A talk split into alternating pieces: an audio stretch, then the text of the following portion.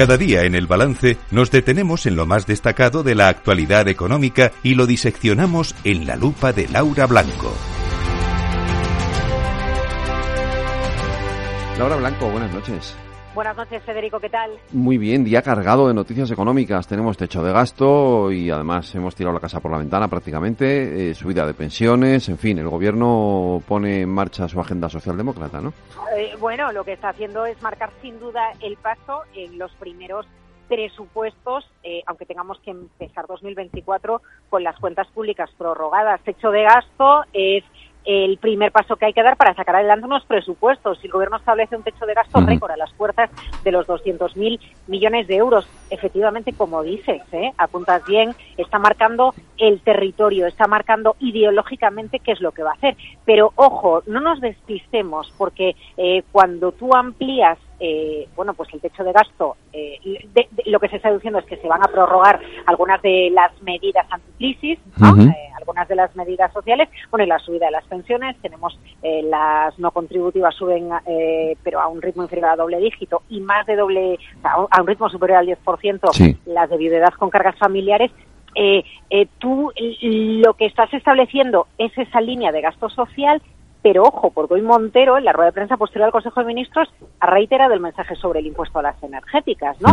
Eh, eh, ahí se está reculando, eh, se está reconociendo que son necesarias las inversiones en renovables para que podamos llevar a cabo la descarbonización. Y entonces lo que yo me pregunto es, o dibujamos un escenario espectacular en recaudación impositiva, o qué va a pasar con los ingresos para ir, eh, bueno, neutralizando tanto gasto, porque al final, aunque no las conozcamos, sabemos que volvemos a las nuevas reglas fiscales. Espera que a lo largo de este mes de diciembre, el viernes pasado no hubo acuerdo, aunque se aproximaron posturas. Eh, bueno, pues hay que limar un poquito más las perezas, pero la realidad es que Bruselas, eh, más allá de la ideología del gobierno, va a pedir explicaciones de dónde tenemos las cuentas públicas y para que todo cuadre, Federico, tiene que subir la recaudación fiscal. Así que o es un año espectacular o creamos muchísimo empleo y la reforma laboral que está en marcha y que tiene enfrentado economía y trabajo sale adelante iría en, bueno pues más eh, más trabajadores en el, en, el mercado laboral consiguen compensar parte de las necesidades de financiación que tenemos o, o a lo mejor algún impuesto eh, nuevo tenemos por ahí. Eh, claro, algo de eso.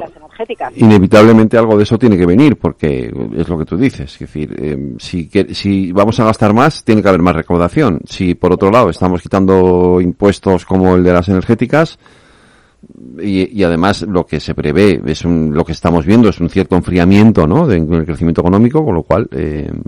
tú ya sabes que la ortodoxia económica dice si hay actividad económica y crecimiento económico y se genera mucho empleo y se dejan a las empresas tú recaudas fiscalmente porque la economía va muy bien ojalá fuera eso pero es posible que tengamos algún frente abierto o alguna sorpresa eh, próximamente hablando por cierto de financiación ¿eh? hoy la gran sorpresa en el mercado han sido las letras, la rentabilidad de las letras, a tres meses que han dado una rentabilidad que no se recordaba en años. Dejarle el dinero a Tesoro tres meses da una rentabilidad muy superior a, por encima del 3,5% a la que nos da el banco. Así que eh, tremendo el escenario que tenemos, ojo, en una semana de reunión de bancos centrales y cuando no nos queda nada claro todavía cuando van a empezar a bajar los tipos de interés, ¿eh? porque esto es como lo de la margarita, estamos deshojando la margarita, que cuándo es la fecha, que si marzo, que si abril, bueno, abril no, mayo sería la siguiente reunión, pero a la vista está con la rentabilidad de las letras del Tesoro que quizás tengamos que esperar un poquito más de tiempo para que los tipos de interés empiecen a bajar. Oye, si no bajan también, lo negativo es que todavía estamos afectados por una inflación más alta de lo debido, pero a lo mejor es que la economía eh, en Europa, en la eurozona, resiste mejor de lo esperado. Ese sin duda sería el mejor escenario, Fede, para 2024. Mañana toca FED, ya veremos qué es lo que pasa, ¿no? A ver, bueno, en principio no van a mover esta semana nada. Aquí la clave son los discursos. Si dan pistas, no dan pistas y nos podemos ir a comer el turrón tranquilamente o vamos a estar con la misma cantinela cuando nos felicitemos el año nuevo. Pues eh, mañana no tenemos lupa porque efectivamente tenemos eh, seguiremos muy de cerca y muy en directo todo lo que ocurra en esa reunión de la, del, de la, de la Reserva Federal Norteamericana y ya el jueves lo comentaremos también aquí en la lupa. Buenas noches, Federico. Buenas noches, Laura.